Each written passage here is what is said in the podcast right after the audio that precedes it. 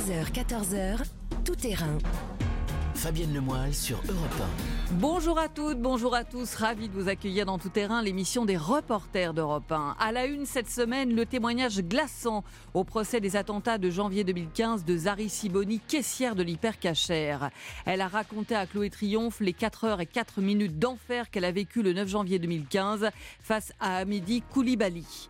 Qui pour succéder à Ruth Bader Ginsburg, c'est ce soir que Donald Trump va dire le nom de sa candidate à la Cour suprême. Toute la semaine, des Américains sont venus se recueillir devant le cercueil de RBG à Washington. Des Américains émus aux larmes, nous racontera notre correspondant Xavier Yvon. Avec Élise Dangean, nous verrons comment le virus désorganise la vie des entreprises avec le casse-tête des cas contacts. Théo Manval nous racontera la Slovénie en jaune pour fêter ses héros du Tour de France, mais aussi comment il a enquêté sur le dopage dans un pays en fête. Enfin, pour terminer tout terrain, Diane Chenouda nous plonge dans la France de 1940 comme si vous y étiez, grâce à des documents sonores exceptionnels au musée de l'armée aux Invalides à Paris. Voilà pour le programme. Tout terrain, c'est parti. Europe 1, tout terrain. Fabienne Lemoyle. Et pour commencer tout terrain, on va revenir sur ce témoignage très fort qui a marqué le procès cette semaine des attentats de janvier 2015. C'était mardi. Zari Siboni, caissière de l'hypercachère, est venue raconter la prise d'otage qui a fait quatre morts ce 9 janvier 2015. C'était 4 heures et 4 minutes de stress, de peur. Pour moi, j'étais sûre de mourir ce jour-là. Je me demandais juste c'était quand. Et d'ailleurs, je priais juste pour que ce soit une balle dans la tête et pas autre chose et que je ne sois pas euh, blessée en train de, de souffrir longtemps. Bonjour Clé Triomphe. Bonjour. C'est vous qui avez recueilli le témoignage de Zari Siboni quelques jours avant qu'elle ne raconte ses 4 heures et 4 minutes d'enfer à la barre. On va écouter d'ailleurs plus longuement dans un instant son récit. Un récit d'autant plus important, Chloé, que Zari Siboni s'est retrouvée dans un rôle très particulier, j'ai envie de dire terrible, ce 9 janvier 2015. Oui, effectivement, euh, Zari, elle était euh, à la caisse. Et la caisse, elle est juste à l'entrée de l'hypercachère. Ce qui veut dire que dès que Amédi Koulibaly est entré dans l'hypercachère, eh bien, euh, tout de suite, il avait face à lui Zari Siboni et d'ailleurs une autre caissière qui n'est pas venue déposer à la cour d'assises, qui est restée en Israël. Donc, Zari, il l'a prise comme première interlocutrice et puis, elle n'aura jamais l'explication d'ailleurs, il l'a gardée comme interlocutrice tout au long de cette prise d'otage. C'est à elle qu'il a demandé à plusieurs reprises de descendre pour aller chercher euh, les autres euh, otages qui s'étaient réfugiés au sous-sol. Euh, c'est à elle qu'il a demandé aussi d'aller baisser le rideau de fer. Elle s'est adressée plusieurs fois à lui, donc vraiment, elle a eu un face-à-face bien malgré elle avec le terroriste durant assez longtemps.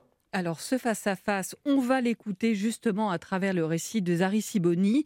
On est le 9 janvier 2015, il est 13h. Amidi Koulibaly vient de franchir la porte de l'hypercachère. Dès que le terroriste est rentré, la première balle qu'il a tirée, c'était sur Johan. Euh, moi, j'étais juste à côté et je l'ai vu euh, tomber en fait. Et, euh, oui, il a, souffert pendant pas mal de temps. Et le voir souffrir et surtout, c'était l'une des, la seule personne des quatre victimes que je connaissais. Ça a été pour moi une des, des choses les plus difficiles pendant la prise d'otage. Vous avez aussi essayé de dissuader un client, François-Michel Saada, qui voulait absolument rentrer. Vous avez essayé de le sauver en fait. Ah, le sauver, c'est un grand mot, mais j'ai essayé de, tout faire pour pas qu'il rentre, mais j'ai pas réussi. Parce que euh, parce qu'il m'écoutait pas, parce que je peux comprendre que quand on est extérieur à ça, on peut pas s'attendre et on peut pas se dire, essayer d'imaginer qu'une prise d'otage peut, arriver comme ça en plein Paris. Donc euh, finalement, j'ai pas réussi. Il est quand même rentré. Il a compris tout de suite lui-même en, l'espace d'un instant ce qui se passait et il a voulu sortir, mais mais euh, le terroriste lui a tiré deux balles dans le dos et, il est décédé comme ça et j'ai pas pu l'en empêcher. Je me sens très coupable parce que, ok, j'ai fait ce que j'ai pu, mais bah, je sais pas. Peut-être c'était pas assez, peut-être que j'aurais dû fermer plus vite le, le rideau de fer et la porte et comme ça il aurait pas pu rentrer, mais, mais parler à quelqu'un et le voir mort à côté euh, deux secondes après, c'est c'est très très très dur.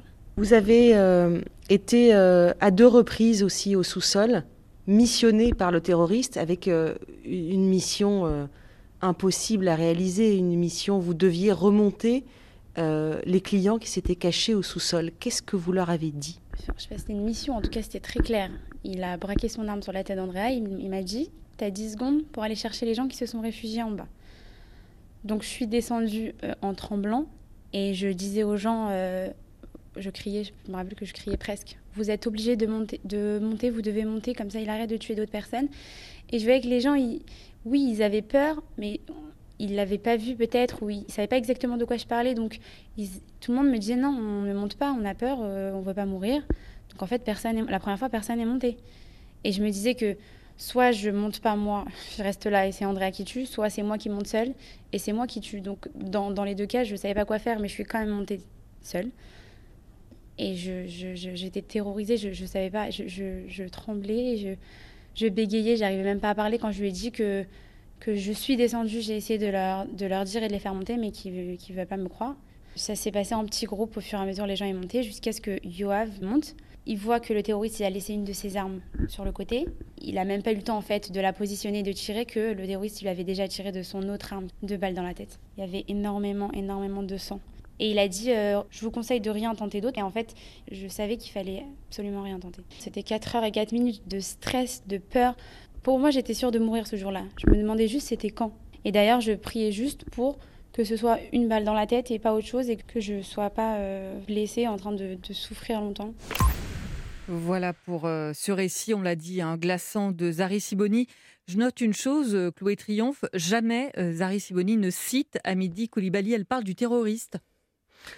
Oui, alors elle m'a pas donné d'explication pour ça, mais en effet, vous avez raison, elle parle toujours du terroriste. Ça me rappelle en fait euh, Samuel Sandler, euh, le grand-père des enfants et petits du fils Sandler et de euh, des petits enfants Sandler qui ont été abattus à l'école juive de Toulouse par Mohamed Merah.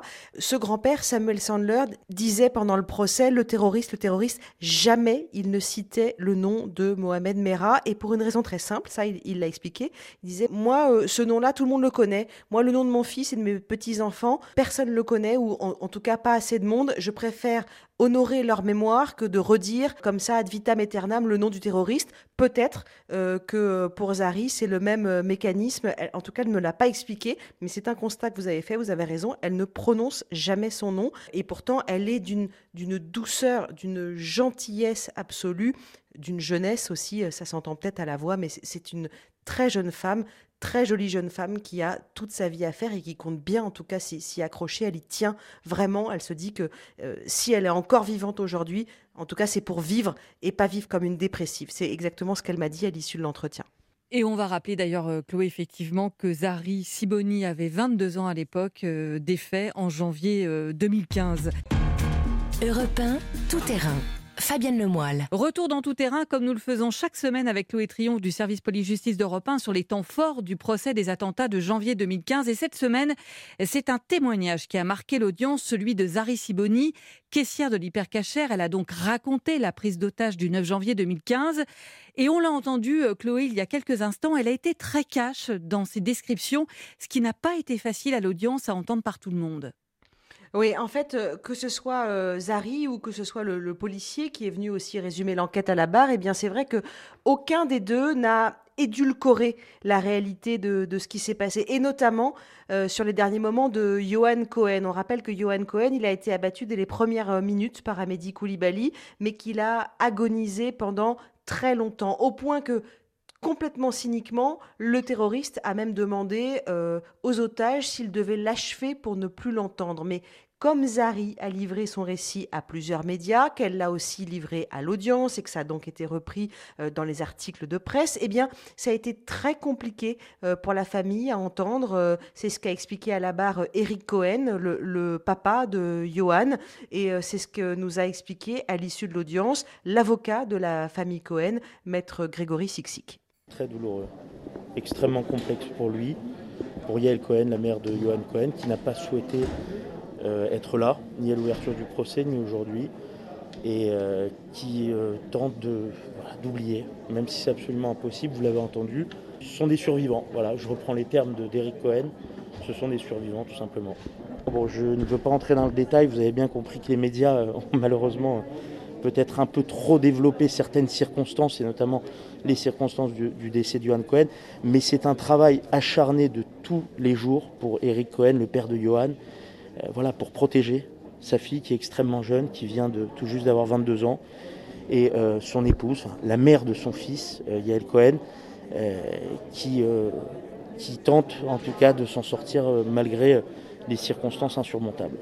Alors honnêtement, c'était impossible euh, à deviner que euh, une partie de la famille Cohen avait été tenue à l'écart des circonstances euh, des derniers moments de Johan Cohen ce jour-là dans l'hypercachère. il s'avère en fait que la sœur de Johan Cohen l'a appris en lisant la presse et que Eric Cohen, le père, a toujours fait le choix de préserver sa femme Yael qui, qui ne souhaitait pas avoir tous ces détails. En tout cas, Eric Cohen à la barre a expliqué aussi qu'il n'en voulait absolument absolument pas à Zari Siboni. Et d'ailleurs, ils se sont vraiment très longuement serrés dans les bras à l'issue de l'audience. Et le témoignage de Zari Siboni est d'autant plus important que ce qui vous a marqué euh, cette semaine, Chloé, c'est qu'il y avait très peu de témoins en fait de la prise d'otage de l'hypercachère. Beaucoup n'ont pas voulu venir à l'audience témoigner.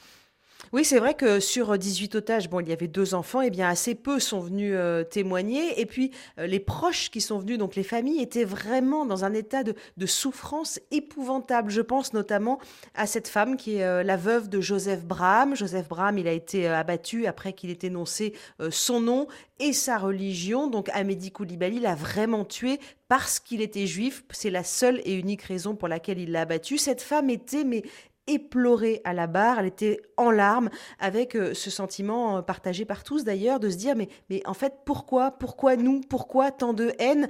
Et c'est peut-être ce qui fait aussi que beaucoup sont partis après euh, janvier 2015, beaucoup ont quitté la France pour aller s'installer en Israël, ils ont expliqué qu'ils se sentaient en insécurité en France. Et ils n'ont pas souhaité non plus faire le déplacement pour venir devant cette cour d'assises. Bon, à cela s'ajoutent les circonstances particulières du Covid qui compliquent encore la situation. Parce qu'effectivement, Chloé, on va le rappeler, Israël a décidé depuis une semaine maintenant des mesures beaucoup plus strictes pour reconfiner le pays. Alors, autre témoin à la barre cette semaine, Lassana Batili, on s'en souvient, il avait été érigé comme héros après avoir euh, proposé aux otages de sortir et pour avoir aidé aussi la police.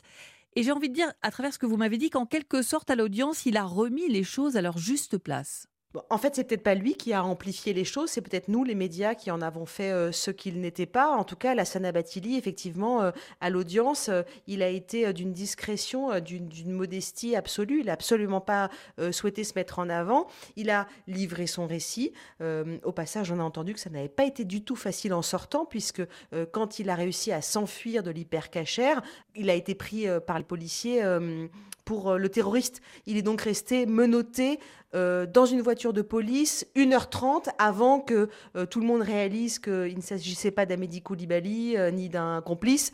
Et c'est à ce moment-là qu'il a été pris au sérieux et qu'il a ensuite aidé les policiers pour l'assaut par sa connaissance du magasin.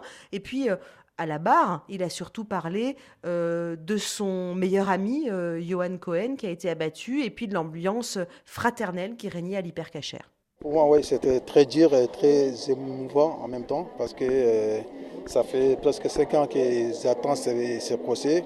Ça m'a un peu libéré. J'ai parlé de mon parcours, j'ai parlé euh, de l'ambiance euh, de l'hypercasser avec mes collègues pour témoigner devant leur famille, pour dire à quel point que on était bien, on vivait ensemble, on avait des humains, on est des collègues, on, s'aime tous ensemble. Il y, avait, il y avait des respects entre nous. Ces barbaries, ça nous a fracturés. Du coup, euh, j'ai témoigné pour dire que je suis là aussi pour les victimes, euh, pour leur mémoire. Pour leur mémoire, donc euh, pour la mémoire de son euh, ami euh, Johan, avec lequel il travaillait, puisqu'ils étaient tous les deux employés de l'hypercachère. C'est pour cette raison que, on le rappelle, que la Sana Batili a pu s'enfuir par le mont de charge, en proposant d'ailleurs à, d'autres otages de, sortir, mais personne n'a osé le, suivre. Je vous disais donc pas forcément le héros que les médias ont voulu en faire. Et puis c'est un petit peu aussi ce que j'ai ressenti de la part de, de certains survivants de l'hypercachère qui voulaient qu'on parle aussi de l'autre héros, Yoav, un des otages qui avait tenté de prendre la Kalachnikov d'Amédi Koulibaly. Il n'a pas été assez vite et il a été abattu par le terroriste. Euh, certains survivants tenaient absolument à ce qu'on parle euh, de cet homme qui figure parmi les victimes. Merci Chloé Triomphe, à la semaine prochaine. Europe tout terrain. Fabienne Lemoyle. Télétravail, chômage partiel, depuis le début de l'épidémie, le virus bouleverse la vie des entreprises. Retour en télétravail la semaine dernière pour Laurence, directrice de clientèle dont le fils présentait des symptômes du Covid-19. Et celui qui jongle avec les plannings, c'est Lionel Rock, le directeur de Franco American Image. Tous les matins, je regarde ma messagerie pour savoir qui m'a eu un cas contact et qui va rester à la maison. On pilote à vue, mais en plein brouillard. Bonjour Élise Dangean. Bonjour Fabienne. Du service économie d'Europe 1, vous êtes donc allé voir concrètement sur le terrain comment une PME s'organisait au quotidien pour continuer à fonctionner. On vient d'entendre un extrait de votre reportage avec ce patron euh, qui dit clairement qu'il navigue à vue. Euh, plantez-nous d'abord le décor euh, de cette entreprise et pourquoi vous l'avez choisie? Alors cette entreprise, elle s'appelle Franco American Image. C'est une PME de 25 salariés basé en région parisienne et spécialisé euh, dans l'événementiel, la communication et la production audiovisuelle. Si je l'ai choisi, c'est parce que je savais que depuis le déconfinement, son patron avait fait revenir quasiment l'intégralité hein, de ses équipes sur site. Lionel Rock, vous l'avez entendu, ne croit pas au télétravail. Il me l'avait déjà confié en juin. Écoutez. En coupant le lien avec le salarié, on fait du salarié un robot qui est là pour exécuter des tâches derrière un ordinateur. Tout ce qu'un salarié apporte dans une entreprise, c'est justement dans l'échange humain.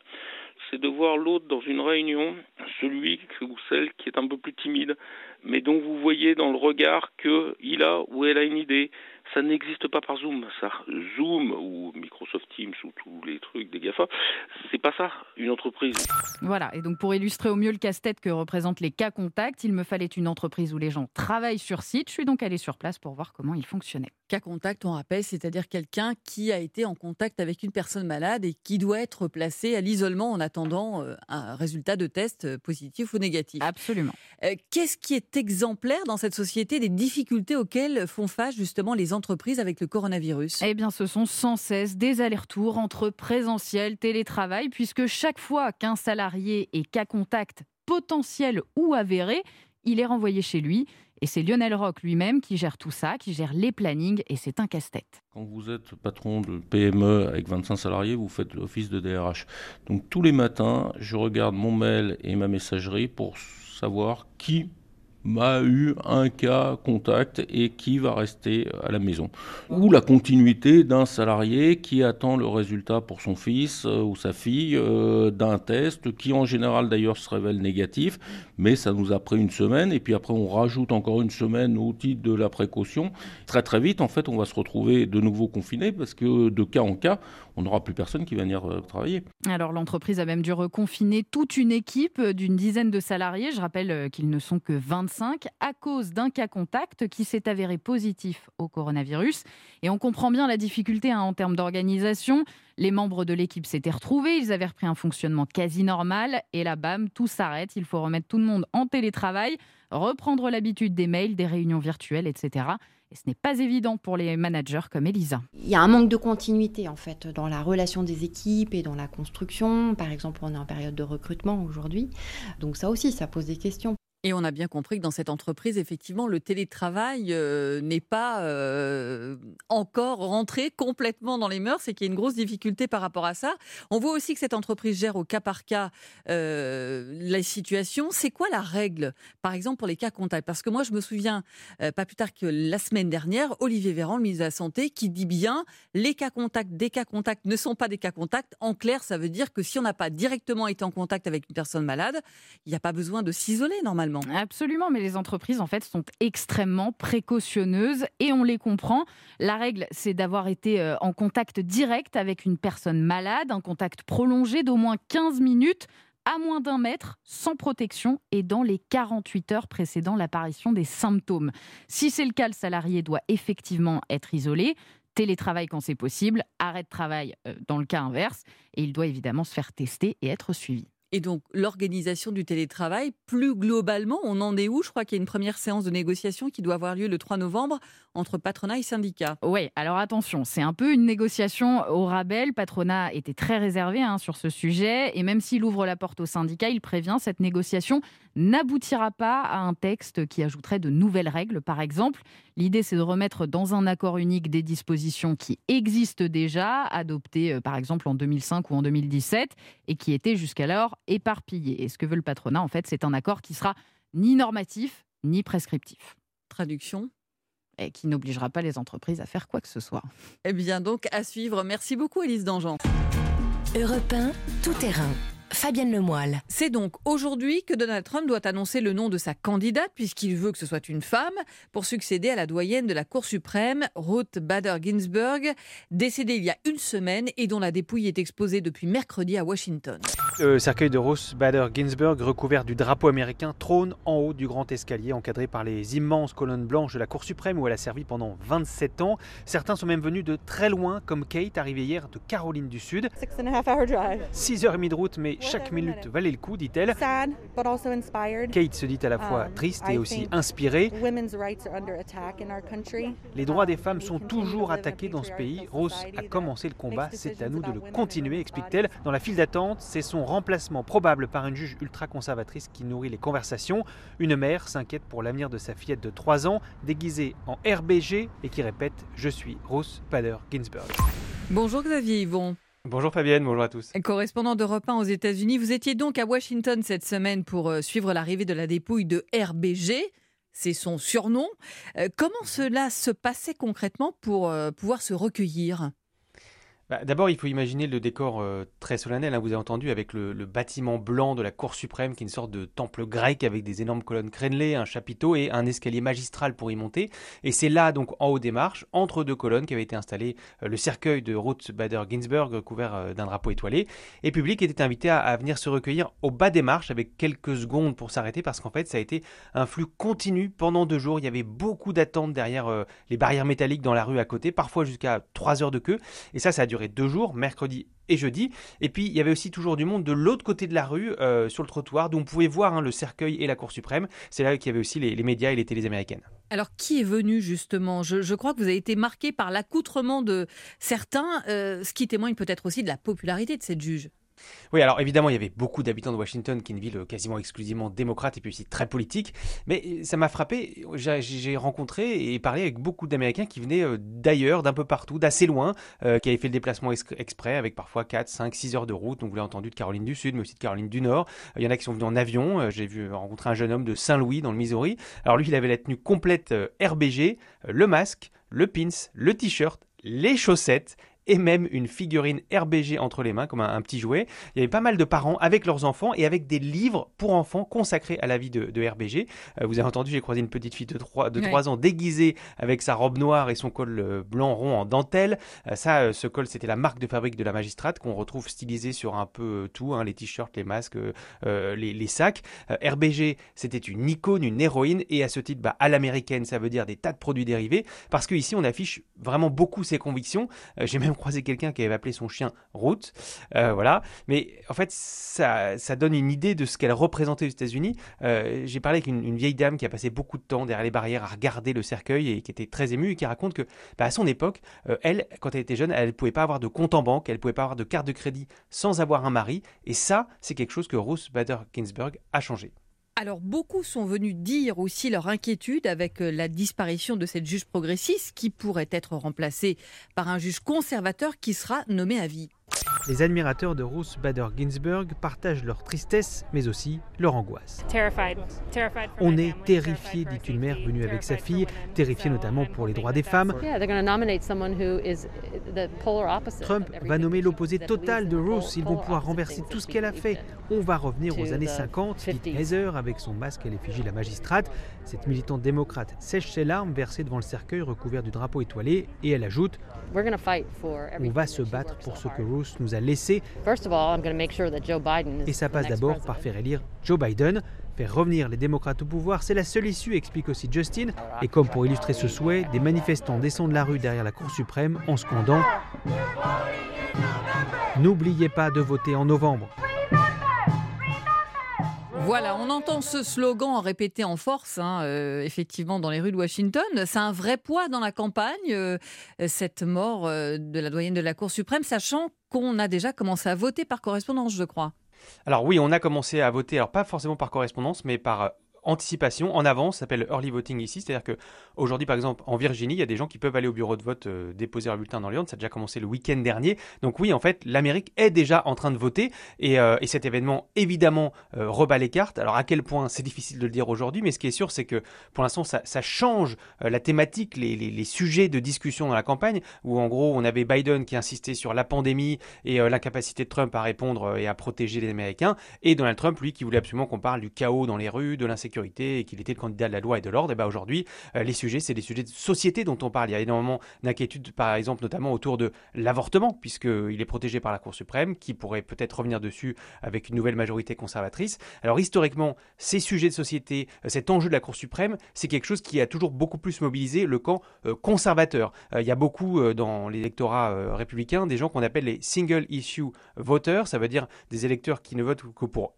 une seule raison, la Cour suprême, euh, l'avortement. Euh, il y en avait eu beaucoup en 2016, j'en avais rencontré en 2016 qui votaient pour Trump, pas parce que c'est Trump et ils savaient très bien quelle limite avait ce candidat, mais parce qu'ils disaient c'est un conservateur et il nommera un juge conservateur à la Cour suprême. Donc on va peut-être assister probablement à une remobilisation du camp conservateur avec euh, ce qui pourrait être considéré comme une victoire pour eux, d'avoir enfin une cour totalement conservatrice.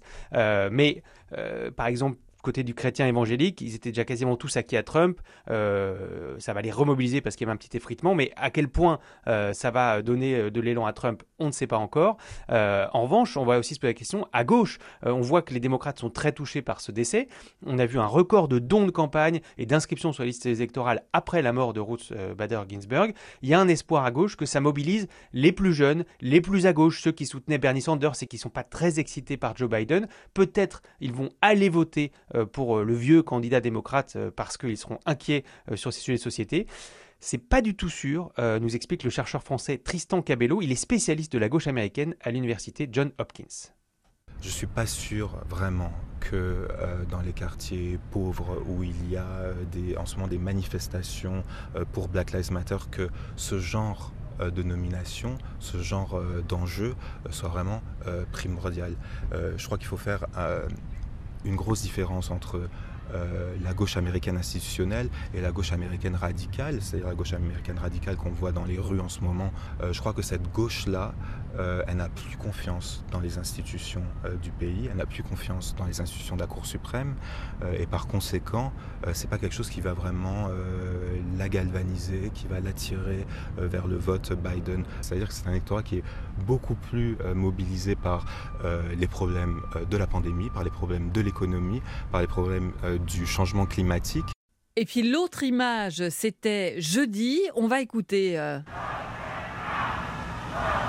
Qu'est-ce qu'on entend là, Xavier? C'est au moment où Trump veut aller se recueillir justement devant le cercueil?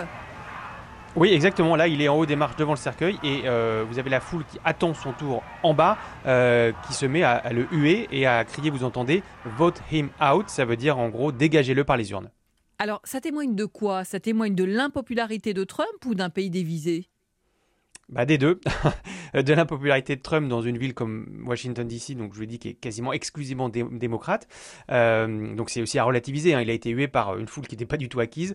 Euh, mais d'ailleurs, il y a des gens dans cette foule qui me disaient, euh, ça lui fait du bien d'entendre un peu ce qu'on pense de lui vraiment, parce que sinon il est entouré que de courtisans qui lui disent qu'il est formidable, et les Américains qu'il rencontre, c'est ceux dans ses meetings qui évidemment euh, euh, l'idolâtrent. Euh, mais c'est révélateur hein, de la tension extrême autour de cette élection. On a des Américains qui sont à cran, qui eut donc leur président dans un hommage funéraire quand même. Et, c'est vrai que cette, cette, émotion, cet Américain à cran, je l'ai senti parce que dans les gens que j'ai interrogés devant le cercueil de, de Rose Bader Ginsburg, il y a pas mal de gens qui sont mis à, à pleurer, et pas uniquement à cause de la mort de leur euh, héroïne, mais aussi parce qu'ils n'en peuvent plus de cette tension dans le pays, de, cette incertitude autour de l'élection qui arrive. Merci beaucoup Xavier Yvon. Et donc la prochaine étape, ce sera ce soir avec euh, Donald Trump qui va donner le nom de sa candidate à la Cour suprême. Merci beaucoup Xavier. À bientôt.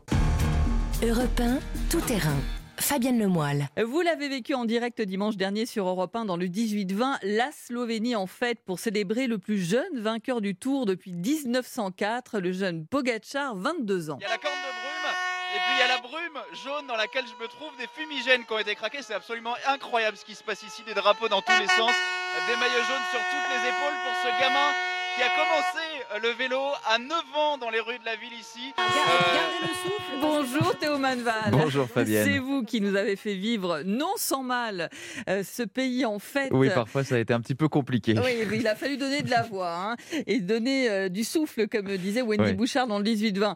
Euh, et pour prendre la mesure de cet événement, euh, pour ce petit pays, rappelez-nous déjà, euh, la Slovénie, euh, c'est où Euh, C'est combien d'habitants? Ah oui, 2 100 000 habitants, c'est vraiment un tout petit pays dans un écrin de verdure entre l'Italie, l'Autriche, la Croatie et, et la Hongrie. C'est un pays très vallonné, avec plusieurs montagnes qui culminent à plus de 2000 mètres d'altitude. On est passé euh, avec ma traductrice par des routes à, à 12 voire 15 Voilà. donc c'est vraiment parfait pour grimper à vélo.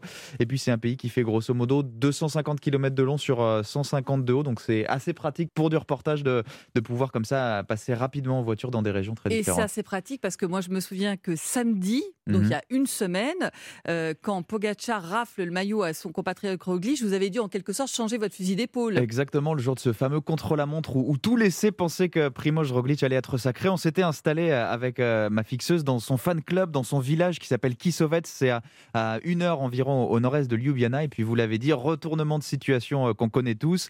Et là, il a fallu, après un premier direct, filer très vite à Komenda, le village de Tadej Pogacar, qui venait donc de remporter l'étape et le tour. Et là, effectivement, on est assez content que ce soit à 40 minutes en voiture. Ça facilite grandement les choses. Alors, tout petit pays, on l'a bien compris, d'où l'exploit d'avoir deux champions sur le podium euh, du Tour de France, d'où aussi des soupçons de dopage, même si on va le rappeler, Théo, le maillot jaune, euh, Pogacar et le deuxième du Tour n'ont jamais été cités dans la moindre enquête. Jamais. Mais si ces doutes ont émergé, c'est parce que, comme vous nous l'expliquez dans la matinale lundi, la Slovénie est le deuxième pays au monde avec le plus de coureurs contrôlés positifs. 8 sur 19 au plus haut niveau, suspendus pour dopage ces dix dernières années, c'est énorme. La faute notamment à des managers prêts à tout. J'ai rencontré le vice-champion d'Europe espoir du contre-la-montre. Il s'appelle Isidor Penko. Il a préféré arrêter sa carrière il y a deux ans, ne jamais passer pro parce qu'il ne voulait pas franchir la ligne jaune. J'ai toujours été propre et je ne voulais pas risquer ma santé. Je ne voulais pas faire certaines choses, donc je ne voulais pas avoir affaire à certains managers. J'avais de bons résultats, mais du coup, aucun des managers influents n'a voulu de moi. Ça m'a dégoûté du cyclisme. Une question, Théo. Comment on est accueilli quand on enquête sur le dopage dans un pays qui est quand même en train de célébrer euh, ses champions? Eh ben, de manière assez surprenante, sans aucune hostilité. Euh, C'est ce qui m'a vraiment agréablement surpris dans ces cinq jours de reportage, c'est que les Slovènes déjà sont des gens extrêmement accueillants.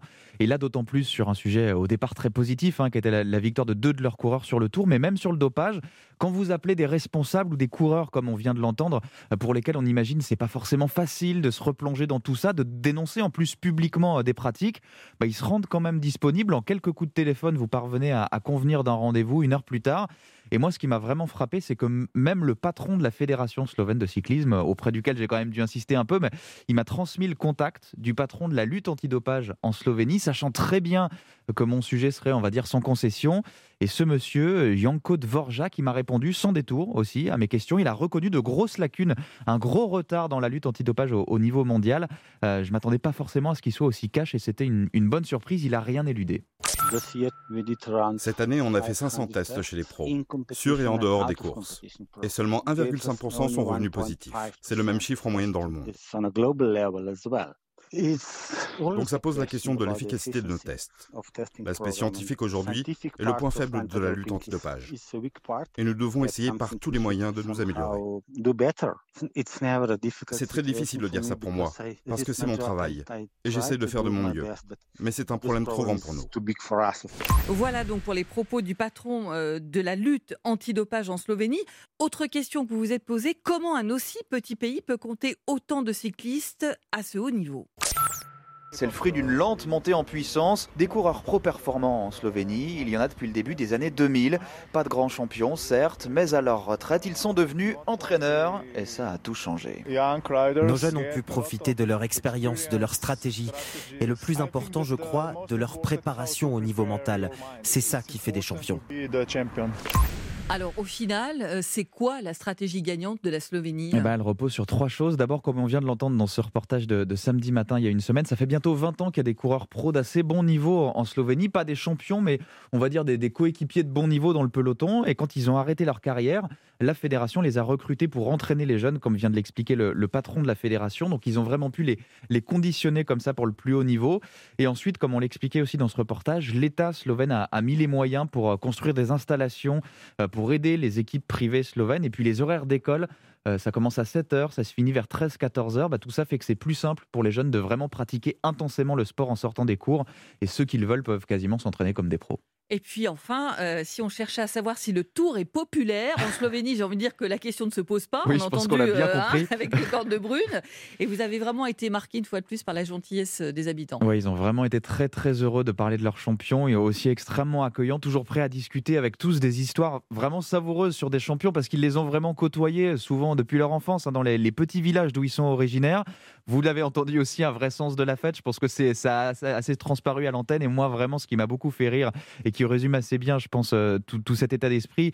Euh, c'est outre les feux d'artifice, les cornes de brume le soir de la victoire de, de Pogacar, c'est la mairie de sa ville natale qui a fait repeindre littéralement tout un rond-point, toute la chaussée en jaune, le terre-plein en blanc à pois rouge pour euh, rendre hommage au maillot, donc aux multiples maillots qu'il a remportés. Vous voyez qu'en Slovénie, on se refuse rien pour ses champions et c'était, c'était assez rigolo. Voilà, merci beaucoup Théo Manval et pourquoi pas un départ en Slovénie dans quelques années du Tour de France. Voilà, hein. on ne sait jamais, c'est pas si loin. terre de vélo. Merci beaucoup. Europe 1, tout terrain. Fabienne Lemoyle. Et pour terminer tout terrain, je vous propose une plongée au cœur de la France de 1940, comme si vous y étiez. En tout cas, c'est le pari Diane Chenouda d'une exposition du musée de l'armée à Paris, une exposition européenne. Alors, est-ce que cette immersion s'est réussie? Bien oui, oui, on y est, on, là, y est on y est complètement. Là, on entend effectivement les bruits de la guerre. On est plongé dans cette atmosphère de cette terrible année 40 grâce à des films, des documents d'archives exceptionnels, des cartes animées, comme si on y était en effet euh, grâce à des photos, aussi des affiches, des objets. Plus de 240 objets qui nous plongent vraiment dans le quotidien des Français en 40. Il y a par exemple ce masque à gaz porté par une femme dans son sac à main ou encore la veste en cuir de Charles de Gaulle. Alors justement, de quelle période parle-t-on, Diane Vous venez parler de Charles de Gaulle puisque cette année, on célèbre les 80 ans de la paix du 18 juin. Oui, eh bien, c'est ça. Ça va de la drôle de guerre à la débâcle, en passant par la campagne de France, l'exode, et bien sûr, euh, cet appel du 18 juin. Et puis, euh, c'est la France de Vichy et les débuts de la résistance. Alors, on a entendu en ouverture de la séquence euh, ces bruits d'avions, on se souvient, qui mitraillaient effectivement les routes de l'exode. c'est grâce à quoi, justement, qu'on est plongé au cœur de cette période dans l'exposition? Alors beaucoup de choses. L'exposition s'articule en deux temps, la guerre et la défaite, puis les conséquences de la défaite. Alors ça commence par l'ordre de mobilisation générale, placardé le 2 septembre 39, puis on est immergé dans le quotidien des soldats sur la ligne Maginot avec la reconstitution d'un bout de fortification. Et ce film réalisé euh, spécialement pour l'expo, on voit la cuisine, les longs couloirs, les soldats euh, qui souffraient d'enfermement dans ces galeries souterraines. Ça s'appelait la bétonite. Et puis il y a également la figure du général de Gaulle avec un micro de la BBC qui symbolise son fameux appel du 18 juin. J'invite tous les Français qui veulent rester libres à m'écouter et à me suivre. Un appel qui en réalité a été enregistré le 22 juin. Hein, on ne le sait pas souvent car l'appel du 18 juin n'a pas été conservé. Et puis je vous le disais, il y a des documents exceptionnels comme la signature des armistices à Rotonde. On a même l'enregistrement des négociations sur fond d'images d'archives. Écoutez Karine Lachèvre, l'une des commissaires de l'expo. Ce qui est notable dans ces deux armistices, c'est que, tel que vous les voyez, l'un est écrit en allemand, euh, l'autre en italien on aurait pu présenter les versions françaises, mais celle-ci n'existe pas. En effet, afin que l'humiliation soit la plus totale pour la France, les euh, adversaires allemands et italiens ont rédigé les conditions de l'armistice uniquement dans leur propre langue. Donc, nous présentons euh, ces deux armistices prêtés par euh, les archives du ministère des Affaires étrangères, donc deux pièces exceptionnelles. Et à droite, nous voyons deux disques en fait, c'est une, boîte d'une quinzaine de disques qui sont les enregistrements de l'armistice franco-allemand, l'enregistrement des négociations. Et ce contenu a été numérisé et on permet aux visiteurs de pouvoir écouter le contenu dans l'exposition pour voir vraiment la, gêne. On y perçoit vraiment la, gêne du général euh, français chargé des, des négociations. Donc c'est vraiment un enregistrement qui est extrêmement poignant parce qu'on y perçoit un peu cette, euh, cette détresse française et Et, euh, et puis finalement, il n'y a pas de négociation en réalité. On se rend compte que toutes les requêtes françaises, pour la grande majorité, sont, sont refusées. Et ça, c'est vraiment perceptible dans ces négociations que l'on peut entendre dans l'exposition. Mesdames, Messieurs, à l'attention des nombreux Parisiens et puis il y a évidemment tous les outils de la propagande. On entend là un extrait de Radio Paris, les films de propagande aussi diffusés dans les cinémas. Ah oui, ça c'est assez fascinant. On est vraiment plongé là dans l'époque. Vous pouvez écouter ce que les Français pouvaient entendre à la BBC, à Radio Vichy et à, Radio Paris, donc la radio de propagande allemande diffusée en français. Et euh, on, y écoute notamment des Français ou des Allemands faisant l'apologie de la zone occupée, euh, disant que euh, Paris, sous l'occupation allemande, c'est une capitale qui reste très vivante, très agréable à vivre. Voilà, vous pouvez écouter ce genre de choses et sur Radio Vichy, ainsi que dans les actualités cinématographiques, euh, beaucoup de films sur le maréchal Pétain qui fait notamment un tour euh, de la zone non occupée et qui visite différents villages, et qui va vers euh, la population française. Et aussi les Britanniques avec le fameux slogan que vous pouvez écouter à la BBC dans l'émission Les Français parlent au français, Radio Paris Mans, Radio Paris Mans, Radio Paris est allemand. Donc des informations différentes et qui permettent vraiment de se mettre à la place des gens à l'époque. Donc il y a ces films, euh, il y a les actus et puis il y a cette affiche aussi marquante, une affiche de propagande qui appelle les populations abandonnées à faire confiance aux soldats allemands et ce commentaire indigné rajouté à la main et quoi encore? Ce sera l'un des premiers actes de résistance. Alors ce qui est important aussi dans l'exposition, euh, c'est qu'elle s'adresse aussi aux enfants avec un parcours qui leur est euh, totalement dédié. Ah, complètement, c'est très bien fait. Il y a une dizaine de panneaux jeunes publics pour découvrir euh, la vie des gens en 40. Cette photo impressionnante, on voit des mamans avec leurs bébés dans des masques à gaz. Et puis il y a aussi cette lettre émouvante de deux garçons de 13 ans qui écrivent à la BBC pour dire toute leur admiration au général de Gaulle. Merci beaucoup Diane Chenouda pour cette plongée au cœur de 1940. Qui est passionnante, hein, il faut le dire. Et ça se passe donc au musée de l'armée jusqu'au 10 janvier. Et on le rappelle, c'est une exposition Europe 1. Europe 1. Tout terrain, c'est fini pour aujourd'hui. Merci à tous les reporters et spécialistes d'Europe 1 qui ont participé à l'émission. Chloé Trion, Félix Dangean, Xavier Yvon, Théo Manval et à l'instant Diane Chenouda. Un grand merci aussi à Rémi Duprat et Julien Blanc pour la réalisation, Capucine Patouillet pour la coordination. Je vous rappelle que vous pouvez réécouter Tout terrain en podcast sur europe1.fr. Dans un instant à 14h, vous retrouvez Clap, la nouvelle émission cinéma d'Europe 1 avec aux manettes Mathieu Charrier. Bonjour Mathieu au programme aujourd'hui. Bonjour Fabienne, bonjour à tous. Et eh bien dans un tout petit instant, je vous emmène à Deauville où jeudi dernier, les exploitants de salles de cinéma ont visionné 265 bandes annonces des films qui vont sortir ces prochaines semaines et ces prochains mois. J'y étais, je vais tout vous raconter. Et puis aujourd'hui, c'est Jean-Paul Gaultier qui a accepté de répondre à notre questionnaire de Proust version cinéma. Merci Mathieu et à tout de suite. Fabienne Lemoyle sur Europe 1.